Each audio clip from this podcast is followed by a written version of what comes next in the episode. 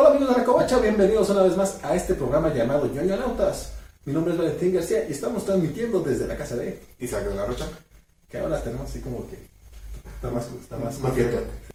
Y este mes de octubre vamos a dedicar todos nuestros programas a series de terror. Vamos a comenzar con un clásico de los 80. Sí, ya aquí me estoy comprometiendo a octubre. Del Vamos a siguiente año. Podría ser, eso también podría ser. Pero va. Vamos, esperemos que no. Y vamos a arrancar con un clásico de, de terror de los 80 que es el Swamp Thing, la saga de Swamp Thing. Particularmente el primer tomo que escribió Alan Moore. ¿Sí? Así es. A ver cómo nos va.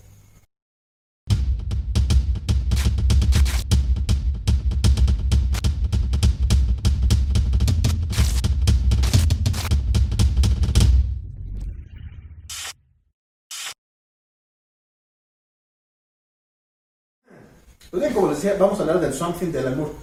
A ver, Isaac, tú estuviste insistente con este tomo. Yo, yo me hacía, ah, te decía, sí, ahora pues que Tiene hablamos. mucho diálogo.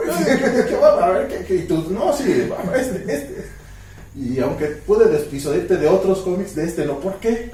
Something de la Este, bueno, cuando decidimos que íbamos a hablar de puro cómic de terror, el Something del Amor me encanta. Es de los mejores cómics de terror que he leído.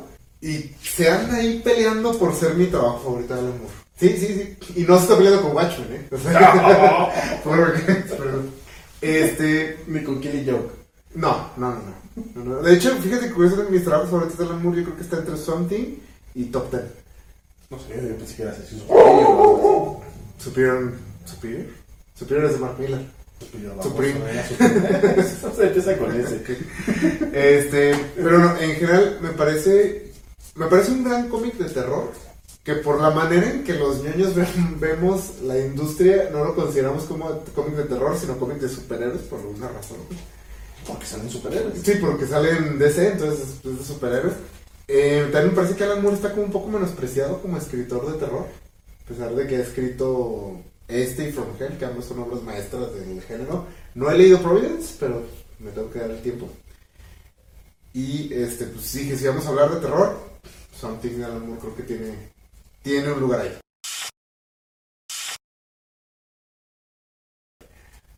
Va. Pues arran- arrancamos un poquito con el contexto.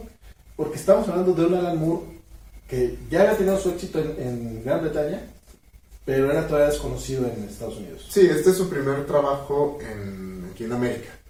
Este ya había, ya había, ya tenía Miracle Man, la primera parte de Miracle Man, ya tenía Cap- Capitán Bretaña y muchos mm, cómics estos para 2000 AD.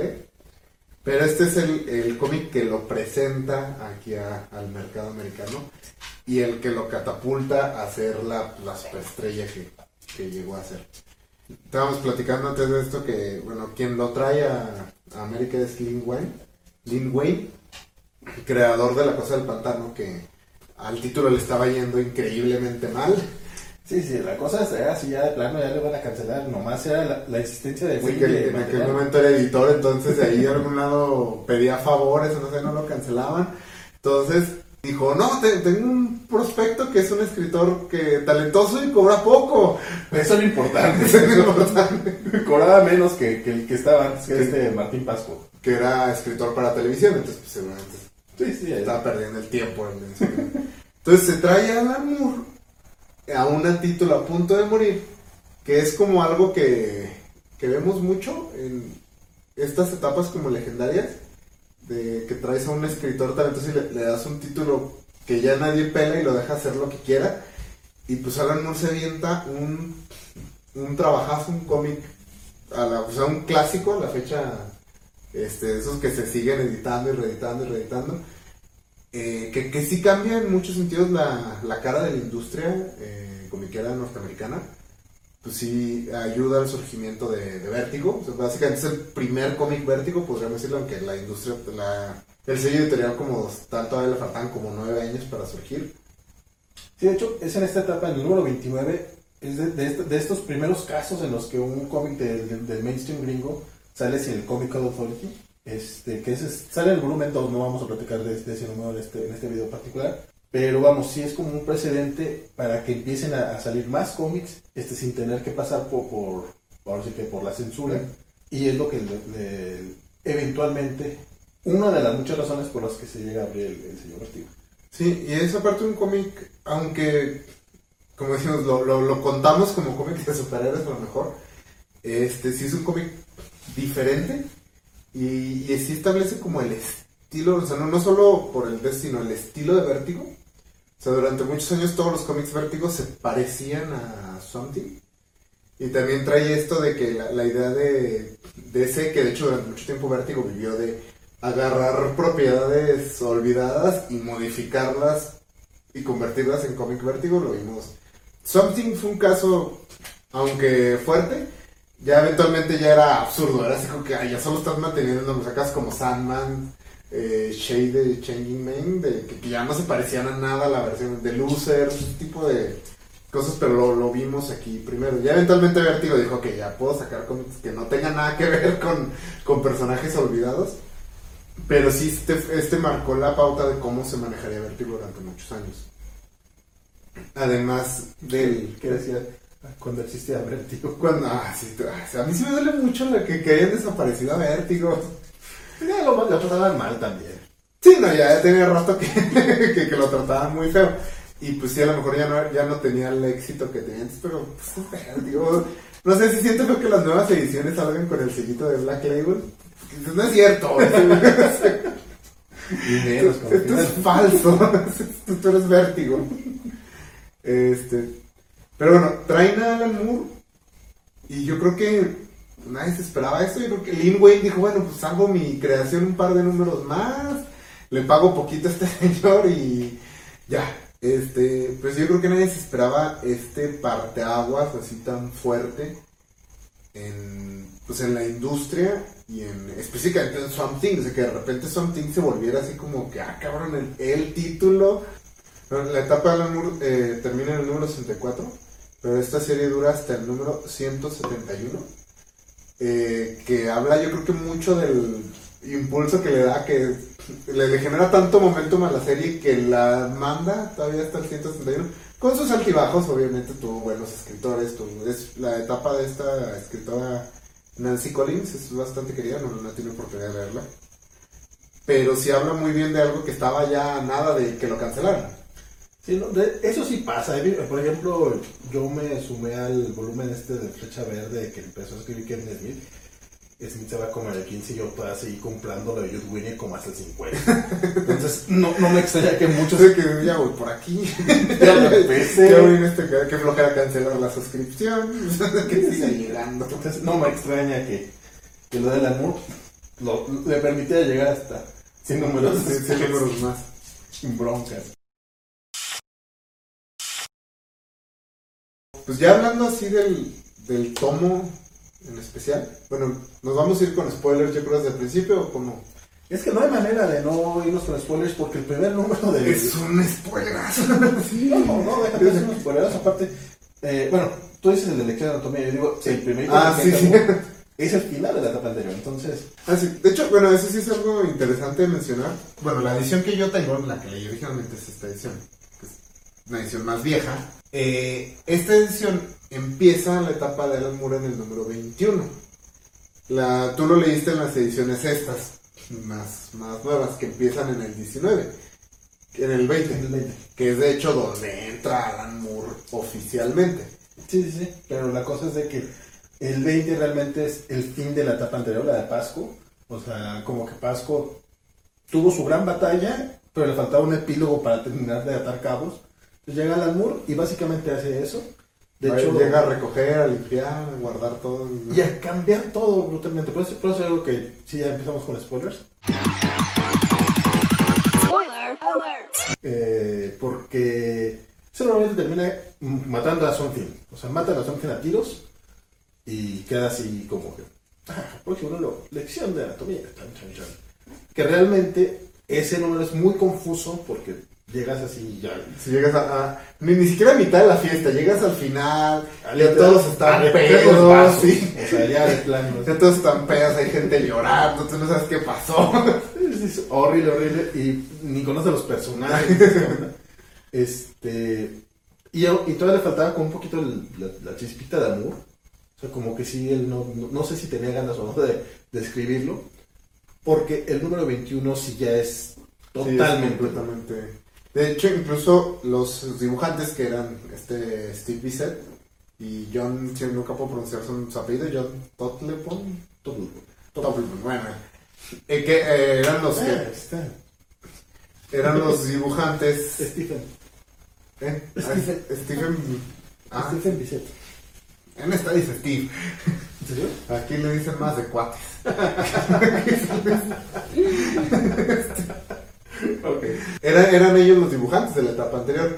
Eh, pero sí dicen, no, no, o necesitamos un mes para, para respirar, para poder sacar, y les dan este número, que yo creo que ayuda a esa sensación de número de relleno, que no es el equipo creativo, y le traen un dibujante así como estándar ochentero de ceitas, de Day. O sea, sí, que es que... que también tiene un nombre generiquísimo. Po- Pobrecillo, ¿no? Así como... Ahorita seguramente está viendo este video y está diciendo... Pero, pero, pero... Pero escribí con... Le dibujé a Moore. Regalan- Pasa. Pero no, ya el número 21 sí ya es completamente Alan Moore, es el, el inicio ya oficial de su etapa, regresan estos dos dibujantes ahora sí a... eh, mencionan en, pues en entrevistas esto que ellos sí se sentían como más a gusto con Moore, o sea que les, los guiones todos les, les, les agradaban más. Aparte llegaban a tiempo. Sí, sí, sí, llegaban a tiempo porque el escritor anterior tenía fama de que se los mandaba así de... Pues, ¿Qué tan difícil es dibujar? Órale". Algo así. Eh, y este primer número es una chulada de cómic. Sí, sí, sí. De hecho, del primer tomo yo creo que sí es mi, mi cómic favorito. Es que está gacho porque a lo mejor em- empieza. La etapa me encanta, o sea, ya mencioné que es de mis trabajos favoritos del amor. Pero si este número sí se discute en ser de los mejores de toda la etapa. Entonces sí está muy cabrón que entras y, es así. Y no es un bajón muy fuerte, no es que de pronto el siguiente número sea basura. Pero sí, sí es muy, muy difícil y es demasiado pedirle a cualquier escritor, incluso al señor Moore, que mantenga ese nivel, no solo de calidad, que yo creo que mantiene la calidad, sino el impacto. No puedes, no puedes replicar el impacto que este primer número tiene. Pero a ver, ¿qué es lo que pasa en este número? Bueno, el, el número este se llama Lección de Anatomía. Todo el número está narrado desde el punto de vista de otro personaje, el hombre florónico. Un villanazo clásico. ¿Cómo crees que le llamaban en México a Floronic Man? Ah, cabrón. Floripondio. Floripondio. No es cierto. Pero, pero tengo tres Pero días se lo ¿verdad? pero tengo tres días con este chiste que lo tengo que decir. No le va a dejar desperdiciado. Estás muy comprometido con tu comedia, hermano. Pero este, todo este número está narrado desde el punto de vista de este personaje que es un villano olvidadísimo. O sea, ya era un villano olvidado. Eh, que bueno, después de que matan a Something, el general Sunderland, el malo genérico, el que creo es que un villano de Capitán Planeta, este, se lleva el cuerpo y le habla a este villano que era un villano temático de plantas y le dice, pues estudia el cuerpo, quiero averiguar qué pedo con, con esa cosa del pantano. Entonces todo el, todo el número está narrado desde el punto de vista de él y está narrado en, flashback. De hecho el número empieza en el final y te van contando en retrospectiva todo lo que pasó. Eh, él pues básicamente le está haciendo un- una autopsia a Something. Lo está revisando y va descubriendo que el cuerpo de Something no tiene sentido. Eh, saca unas cosas que parecen pulmones, son pedazos de plantas que no tienen las membranas correctas para funcionar. Saca lo que parece ser el cerebro y también pues es nada más como una masa ahí de raíces que no parece transmitir señales. Bueno, sí, pero para, explicar el, impacto de esta revelación, hay que como que primero contar el origen de Something. Que tiene un origen increíblemente genérico. genérico de superhéroe y de monstruo. o sea. Lo, lo hemos visto con Man-Bat, lo hemos visto con Flash, lo hemos visto con cualquier personaje. Creo, creo que el Floronic Man también tuvo el mismo. Sí, sí, no, es que en el, en el mundo ese, si te explota algo cerca, te da, te da, adquieres los poderes de esa cosa. es. O sea, si te electrocutas, avientas rayos, así. Básicamente. Ah, me parece lógico. Sí, porque a Flash le, le cae, un, cae un rayo así, no le cae, ¡ay! ¡ay! Puedo, mover muy rápido. Entonces sí, es un científico que está, está creando una, una fórmula bioregenerativa para que las plantas crezcan más chido, pero una corporación malvada, un villano y otro villano, Capitán Planeta, este, quiere, no quiere que la cree, entonces hacen explotar su laboratorio, la explosión muere su esposa, y él, eh, la explosión la avienta así como al pantano, entonces en la combinación de las plantas del pantano y la fórmula lo convierte en something. Aquí nos revelan que pues eso no fue lo que pasó. Que de hecho hubo un momento en que eh, logró convertir, eh, regresar a ser humano en. Sí, había logrado regresar. Sí, al, al final de la etapa de, de la etapa original. Aún. Este. Entonces, esto que, que, que plantea Moore, que de repente es como. Ya dijiste, ¿no? Empieza a encontrar todas esas cosas que son plantas en forma de, de órganos humanos, pero pues realmente ni siquiera no es la función. No, no. La conclusión a la que llega este cuate es justamente de que, ah, canijo, realmente no existe Alec Holland. Alec Holland murió y su cuerpo fue pues, comido por las plantas como pasa con todos los cadáveres. Lo que pasó fue que la fórmula esta hizo que las plantas como que eh, cobraran vida y se creó una, Como el eco de Alec Holland. sí, una criatura que pensaba que era Alec Holland. O sea, como absorbió el cuerpo, pensó que era él. Súper triste la historia. Sí, sí, porque es- o sea, ahí lo mencionas, tú, todo este tiempo ha creído que es un humano convertido en un monstruo que está buscando regresar a ser humano y en realidad no puede regresar a ser humano porque nunca lo ha sido. Siempre ha sido un monstruo que creía que era un humano. Y esto cambia así bien, bien, bien, cabrón, la, todo el concepto de Something. Imagínate las cuatro personas que estaban leyendo Something en ese momento. o sea, para ellos fue gloria. Sí, no, no, porque, no, porque Something, sin, sin, a lo mejor para- para que haya algún fan de, la, del original, sí era como muy genérico como personaje, o sea, era como una especie de Hulk, pero no se transformaba. De hecho era Man Thing. O sea, ya Marvel ya tenía su Man Thing. Cuando sale también su Thing es como... De por sí dicen que es como precios. Y todavía la, la segunda etapa de, de Len Wayne lo hizo todavía más parecido a, a Ah. Man Thing. O sea, ya existían monos así. Y, y la profundidad que, que le imprime Moore desde su segundo número es como... Dice, quítate que ahí luego porque voy a hacer algo totalmente Sí. distinto. No, porque aquí cam- Something era, era terror, siempre fue un cómic de terror, un monstruo. Pero el concepto era como este terror corporal, la idea de que tu cuerpo muti se convierta básicamente en el área de verduras de un supermercado. Y lo convierte, o sea, él dice, no, no, no es que no, es eso, es- lo convierte en terror existencial. Eh, de no, no ser nada antes del accidente, no hay un pasado para ti, ya no tienes una misión, ya no puedes volver a ser Alec Holland, nunca vas a poder volver, aunque después en el canon sí regresas a ser Alec. Entonces es un cambio muy fuerte en, pues en la temática de la serie, en el tipo, incluso en el género de serie que es. Porque ya, de hecho los siguientes dos números son acerca de Something lidiando con esta revelación de pues, decir, ¿qué soy ahora? ¿Qué, es, ¿Qué pedo con este universo?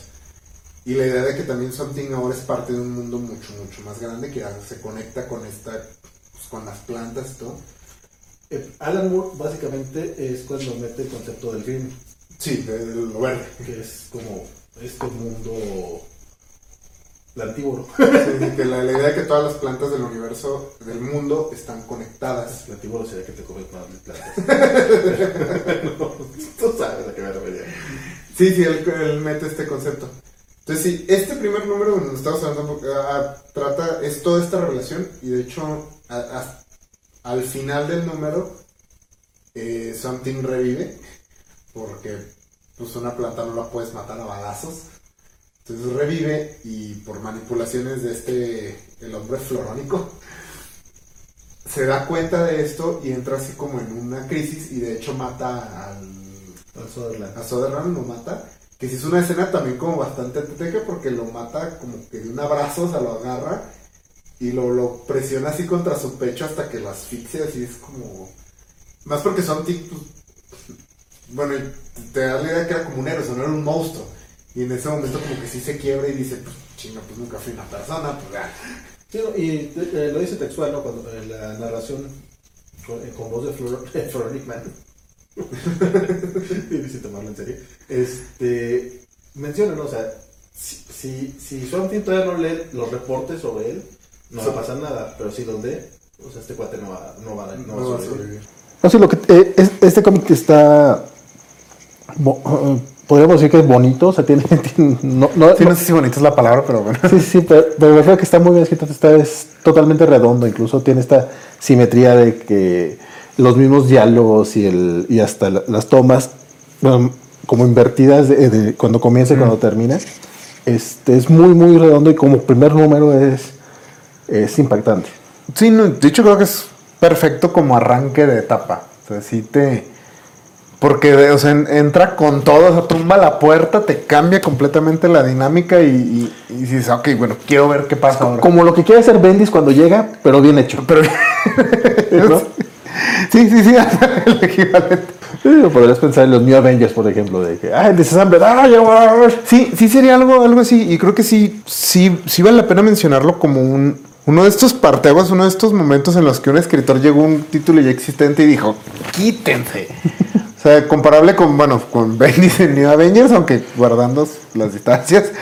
Este, no- no, la gente no va a salir aquí diciendo que dijeron que es igual. que Calan Moore y Bendis están al nivel.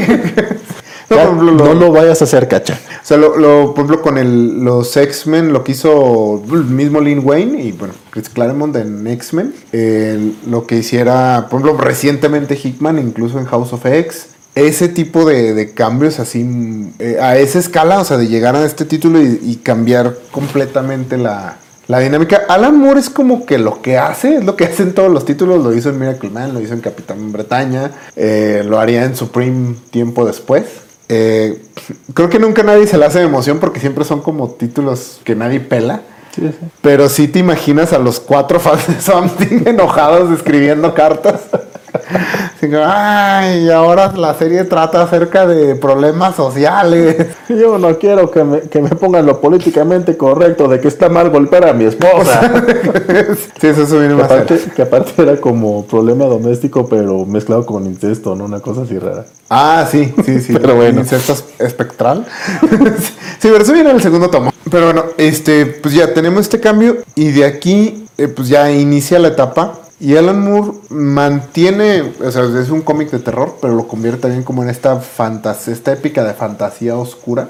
Introduce todo el concepto que mencionábamos de lo verde, que es la idea de que todas las plantas, toda la vida de eh, plantas que existe en el planeta está conectada y están unidas como en un tipo de conciencia mágica y que Swamp Thing es el avatar, de hecho, de ellos. Eso también pasa después.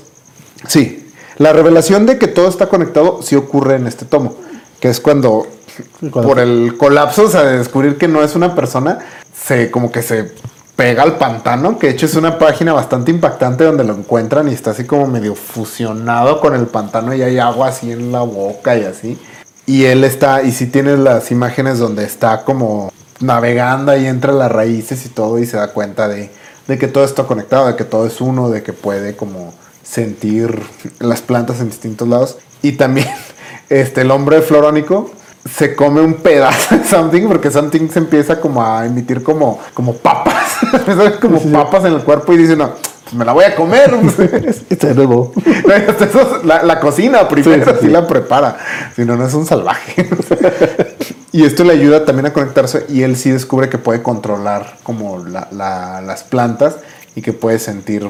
Menciona así como tipos de plantas en África y en Australia y todo. Entonces, sí, el concepto ya está muy Que de hecho, aquí. esa trama, después ve- veamos que este Shyamalan trató de hacerla de lo- las plantas nos atacan. Aquí lo hacen un poquito más interesante. No, de hecho, logran que las plantas nos ataquen sea muy aterrador. O sea, después de ver cómo le hizo Chamalan increíblemente gracioso, que por más que todas las tomas intimidantes de planta moviéndose así. Yo les pensaba que cualquier toma en, en- en cualquier cosa que pongas en cámara lenta era como impactante. Después de esa película, sí, fue así Ch- Shyamalan también lo pensaba. Pero sí, aquí, bueno, el, el hombre florónico, ¿cómo se, cómo se pide a Woodrow? Que tengo que dejar de decirle el hombre florónico. Woodrow. De hecho, eh, Alan procura no ponerle mucho nombre a Floronic Man. Lo entiendo. Y después, eh, parte este nombre, este, este apellido que, que era como Woodrue, que es que si lo De esos chistes de la era de plata. ya queda así como la avenida de la madera, por, o Ru- Rue es algo así, o la calle de la madera, entonces así es como, como el, du- cuando tiene todo este, to- todo este momento de, de atacar a la humanidad desde Luisiana, este, es cuando, cuando, cuando como que le cambia su nombre de villano. sí, y este. De hecho, es, es tan grave el- la amenaza de, de este personaje que hay todo un número con la Liga de la Justicia. No, bueno, no es todo un número, son como cuatro páginas. No, no, no, no, no. La portada es entra la Liga de la. Justicia, porque había que vender cómics. Sí, bueno, pues no. O sea, hay que darnos cuenta que no, era- no era Alan Moore ahorita. Sí, sí, está así bien bañada la portada. Y es toda la liga este, encerrada en, en la atalaya, en la, en la luna, de que no pueden regresar porque to- todas las plantas están liberando oxígeno así a lo, a lo bestia para matar gente. Y hasta están viendo, es que, ¿a- a- ¿qué podemos hacer? Tú, linterna, Hal, háblale a, a los linternas este, plantas. No, no, es que son plantas alienígenas, no, eso es baboso. ¿A quién ma- Me gustó mucho el detalle de que quieren hablarle a Raven. Que dicen, háblale a esta chica nueva de los titanes. ¿Cómo se llama? ¿Blackbeard? Porque los titanes tienen como uno o dos años de haber salido. Sí, Eh, Está bonito ese detalle. Y es Flecha Verde el que dice, ¿no? Es como, pues, a ver, todo el mundo estaba checando Nueva York.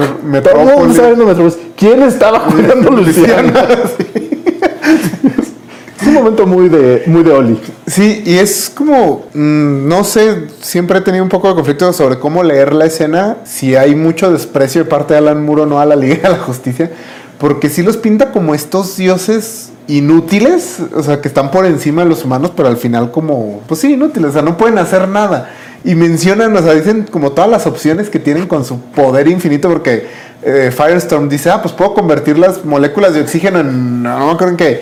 Y le dice Superman, bueno, ¿sabes cuántas moléculas de en el planeta? Si quieres las cuento, pero... o sea, y lo dice, no, no, no te molestes, todo el mundo puede. Está bien, la pendeje. No, de hecho son, son unas interacciones muy muy buenas este, y que aparte le dan como cierto... Bueno, pues el cómic es el de Something, entonces había que darle importancia al protagonista. Y a mí sí me gusta cómo, cómo lo retrata, toda esa, toda esa parte de la liga. Sobre todo porque es, es- es este cómic que todavía está dentro del universo DC. Sí. Es muy similar a lo que pasa también con los primeros números de Sandman, De ¿no? De que, sí.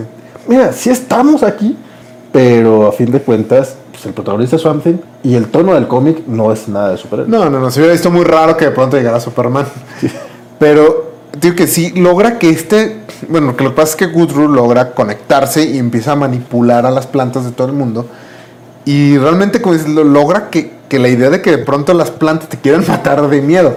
Porque tiene este momento donde encierra a toda la gente en las casas y lo hace que las plantas empiecen a generar tanto oxígeno que cuando una persona prende un cigarro explota todo el pueblo. Pero a mí el que más me impactó fue cuando, o sea, hace que un chavito sobreviva y que filme todo.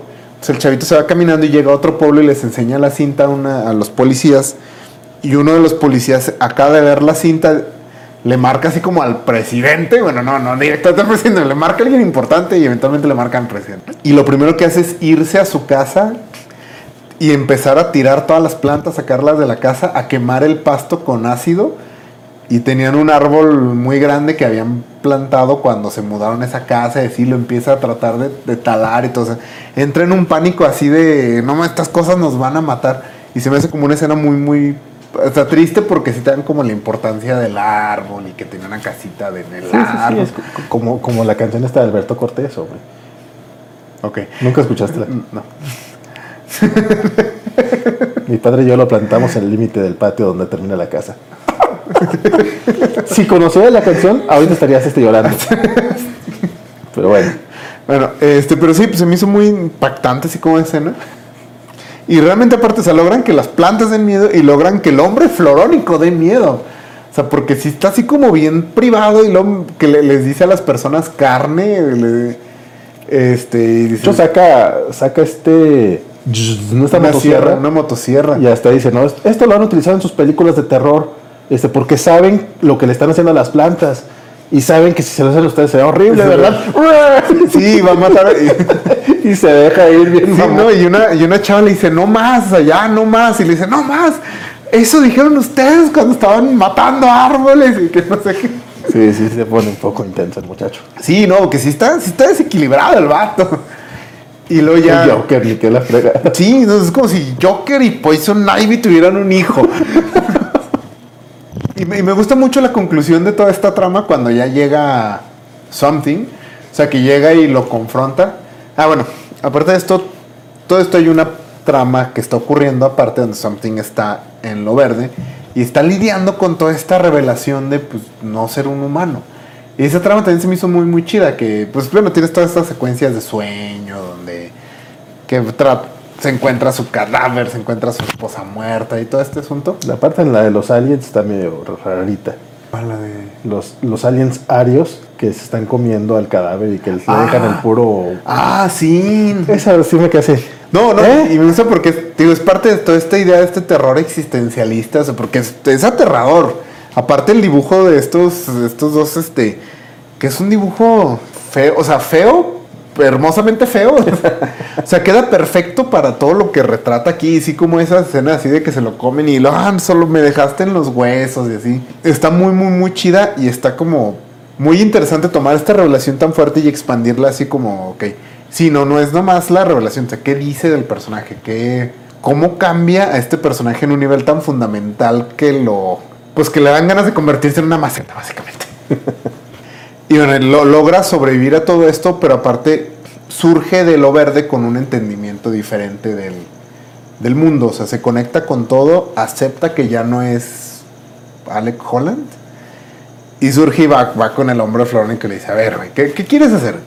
Quiero matar a todas las personas. Ok, bueno, va a todo, porque va a matar a todos los animales. Dice, bueno, y los- si matas a todos los animales, ¿quién va a respirar el oxígeno y lo va a convertir en dióxido de carbono, que es lo que las plantas usan? Entonces se- me hace muy interesante así como que ese momento así y la revelación también a Guthrie lo, lo, lo- como que lo colapsa y ya no, se, ya no está conectado con todo lo demás y, y ya se arregla así la trama. Sí, así pasa. Me, me arrepiento un poco de haberles platicado exactamente cómo pasa porque creo que lo vendí mal. Y todo se. No, de hecho, el- lo que pasa es que a mí sí me, sí me, ya se me quedó un poquito con esa con, con- con esa sensación cuando terminé. Porque tuviste todo este viaje acá, todo el viaje de, de, de Swamp Thing que está bastante fumado, eh, toda la parte de, de la Liga de la Justicia, de Man aparte, volviéndose loco, y te quedas así como que, si tú no lo pensaste bien tu plan, ¿no? o sea, sí fue así como, Para tener un doctorado no eres muy inteligente. Sí, porque así es como. Porque aparte, es parte de lo que le pelea el, el 20 al, al Sutherland. Es que, es que yo soy inteligente, ¿no? O sea, yo sí sé de cosas, tú no Sí, sabes. que le dice, usted no tiene el, el trasfondo correcto. no, no, pero tengo dinero. no, pero creo que eh, también es una declaración de parte de Alan Moore del tipo de título que vamos a ver. O sea, porque ah, Something emerge de lo verde ya no como, como este superhéroe con tonos de terror. Emerge ya, bueno, aquí todavía no llega a ese punto, pero emerge como, como un dios. Con un entendimiento diferente de todo. No, no.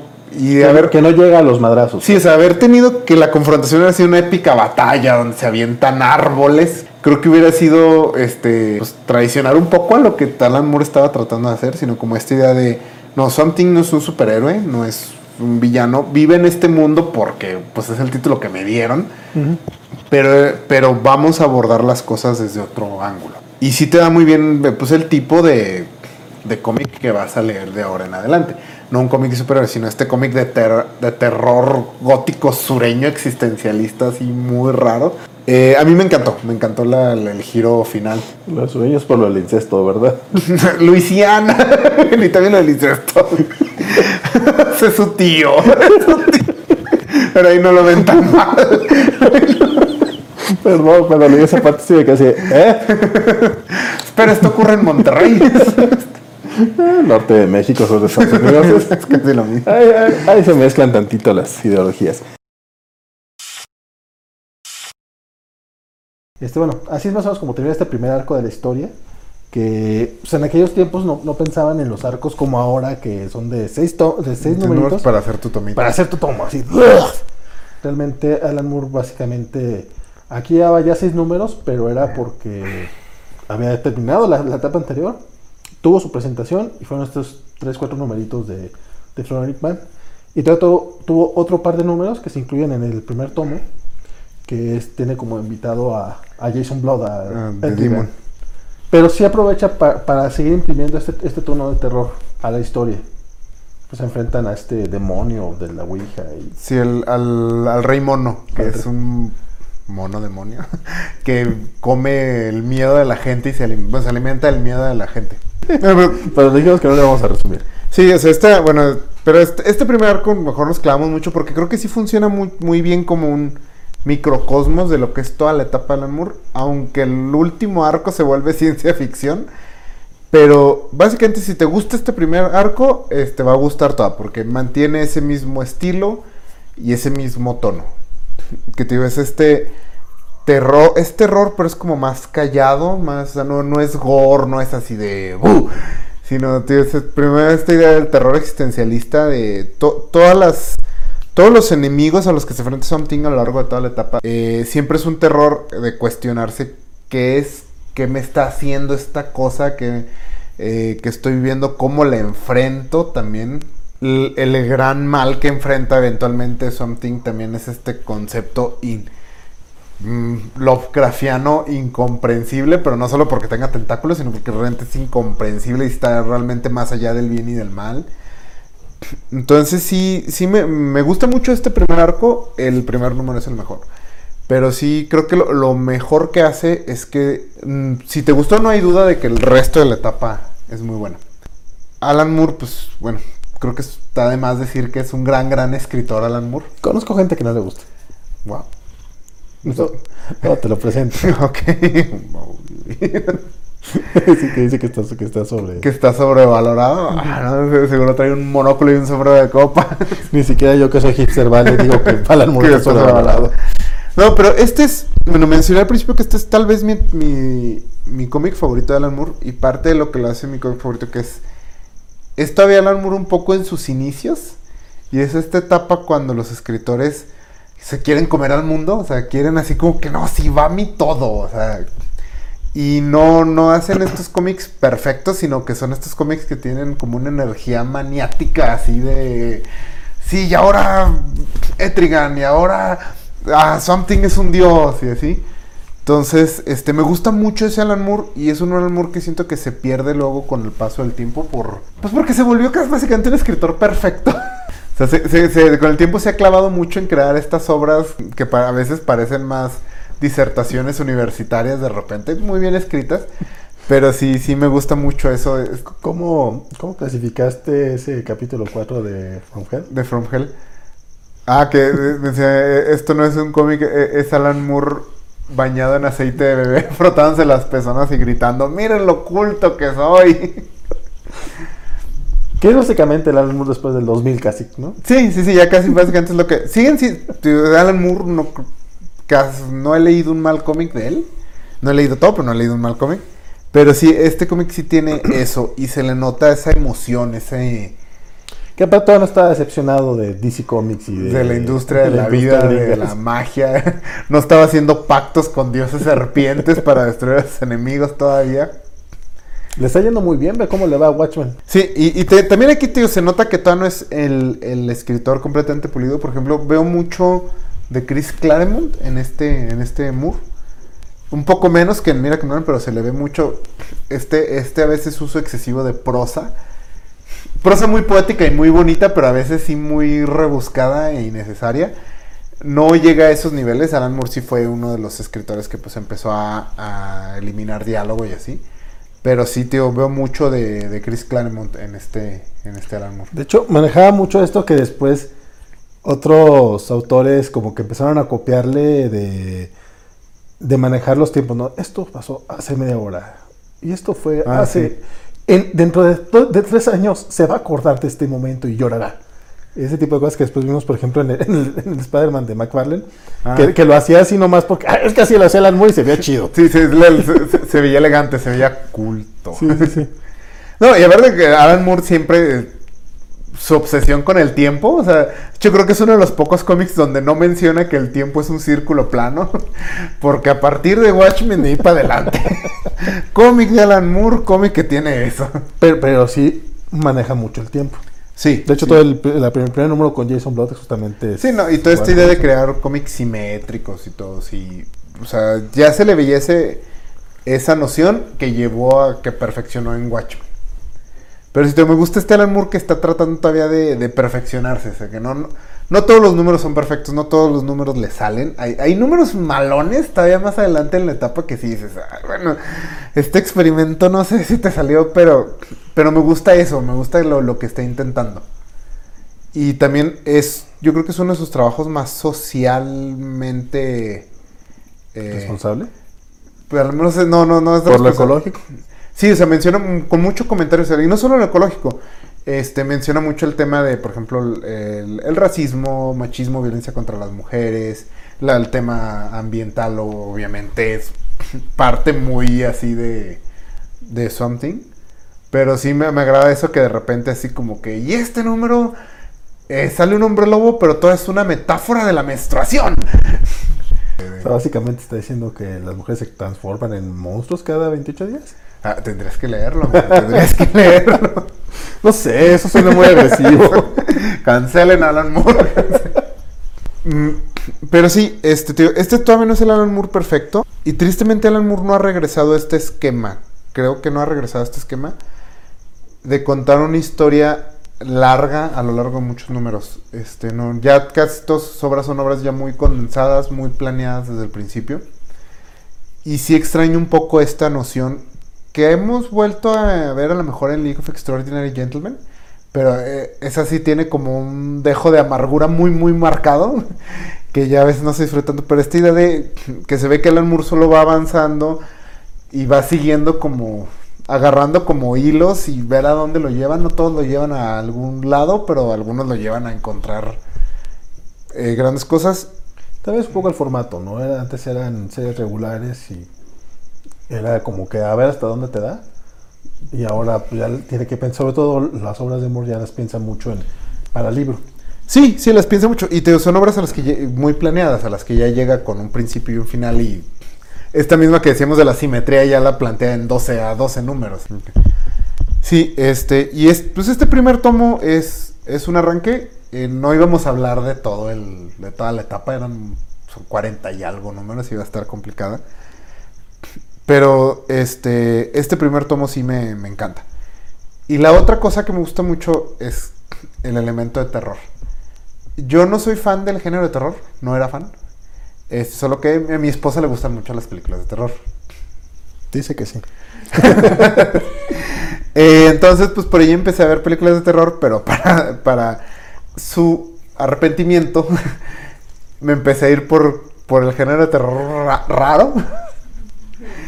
Y empecé a explorar mucho el cómic de terror en, com- el género de terror en cómic y volví al Something eh, de Alan Moore. Y aprecio mucho este tipo de terror como más psicológico, más acerca del, del tono, del ambiente. Tío, no es así el ¡bu! sino así como es, son las ideas que, que, que- dices, bueno, esta idea de que, que tal si de pronto el- mi jardín me quiere matar y que te la logra vender bien y le, le da ese aire de tragedia. Y a lo mejor sí es una obviedad decir, decir esto de Alan Moore. Eh, definitivamente él es un escritor que, que ya sabía lo que quería hacer y sabía utilizar las metáforas y sabía poner la crítica donde era. Vamos, no es como que hubiera escrito Super- Batman contra Superman. O sea, no, no era una cosa así. Sí, que, que- que llegas tirándole a metáforas. Sí, sí, que no, no es una... No, no, que no. chocan, no hay pedo, luego vemos qué hacer. Sí, no, no, o sea, está muy bien pensado, este, y te digo, es obvio decirlo a lo mejor, pero también habrá gente que todavía no lo ha leído, hay gente a la que, que no le quiere entrar, este, y es un poquito triste porque aparte es de las obras que sorpresivamente Televisa sí trajo a México. Sí, completa. Este, igual a lo mejor es un poquito complicado recomendarla en español por, Mm, por, justamente porque ese Stellar Moore todavía lleno tan, de tanto texto que no sé qué tan que bien. fueron. Yo leí los primeros dos tomos en español, este, antes de decir, bueno, ¿por qué lo estoy leyendo en español? Mejor lo voy a leer en inglés. Este, no recuerdo haber tenido mucho problema con la traducción, pero sí es, siempre son de las cositas que sí, sí sugiero, si tienes la opción de Mm. leerlo en el idioma original, es preferible. Sí, creo que Alan Moore es un, un autor que en lo ideal el idioma original es la mejor opción, porque aparte tiene un dominio muy, muy extenso del, del idioma. O sea, sí, me burlo, pero sí es una persona muy, muy culta.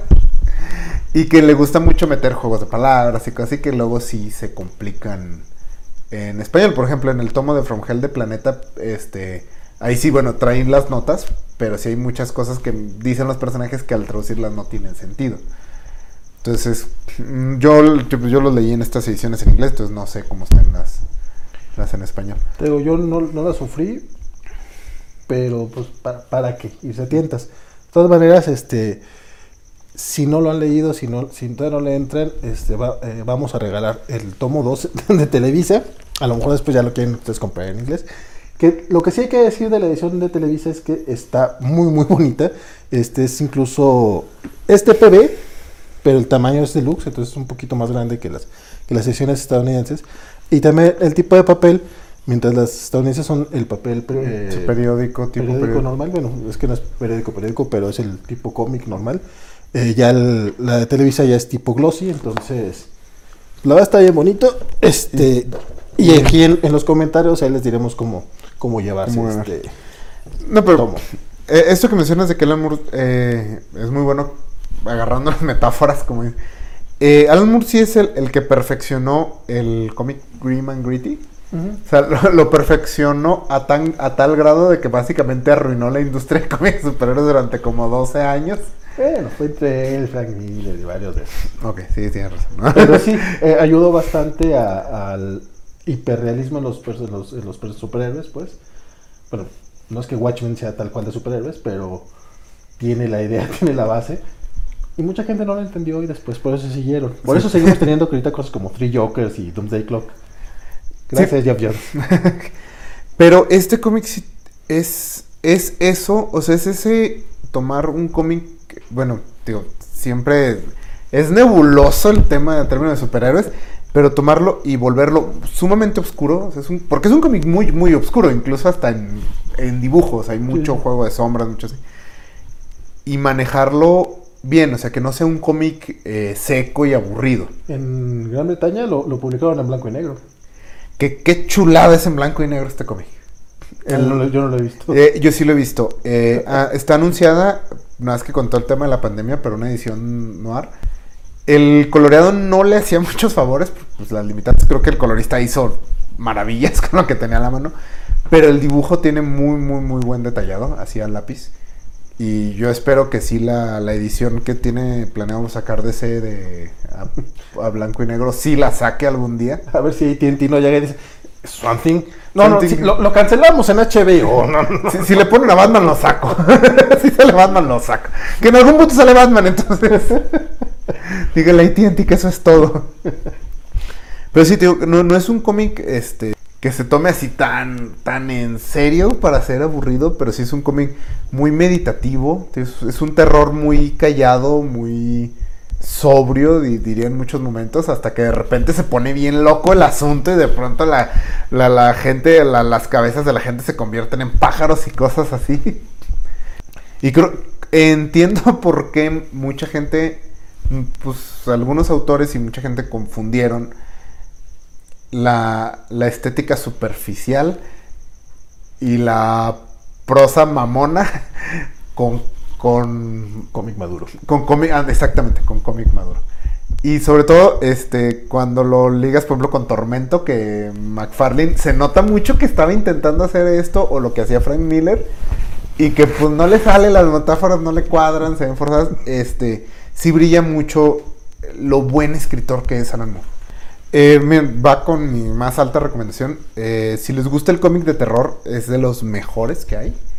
Eh, si les gusta cómo escribe Alan Moore, incluso creo que sí es una de esas lecturas que si simplemente eres fan del medio, vale la pena.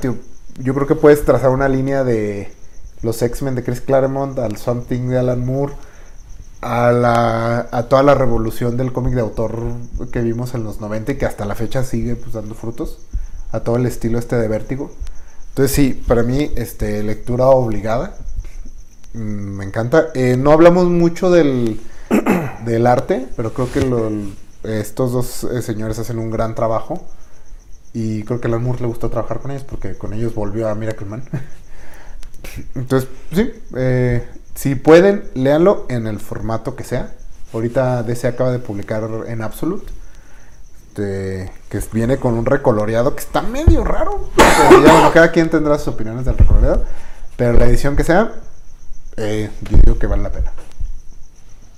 Sí, la verdad es que yo a mí también me gustó. A lo mejor no lo amo tanto como, como Isaac, pero eso es porque yo tengo malos gustos.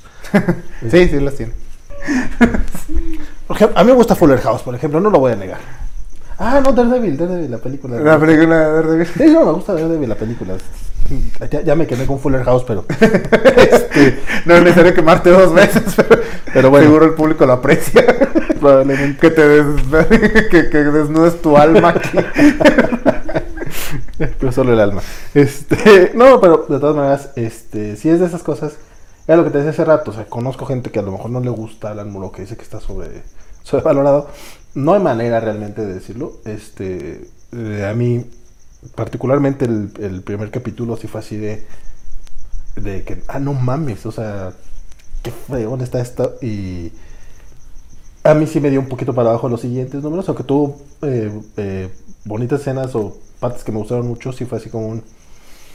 No regresamos a, a esa lección de anatomía, pero tampoco es, tampoco es que sea malo. O sea, no, pues no hay manera de decir que, o sea, no, está, estaría mal hasta decirlo, ¿no? Eh, pues sí, lo recomiendo. Yo, yo sí les diría nada más, este, se los recomendaría más en inglés, pero si se dan este, este cómic y les gusta en español, pues ah, también pueden buscarlo en español. No, tampoco siento que la traducción no estuvo particularmente mal.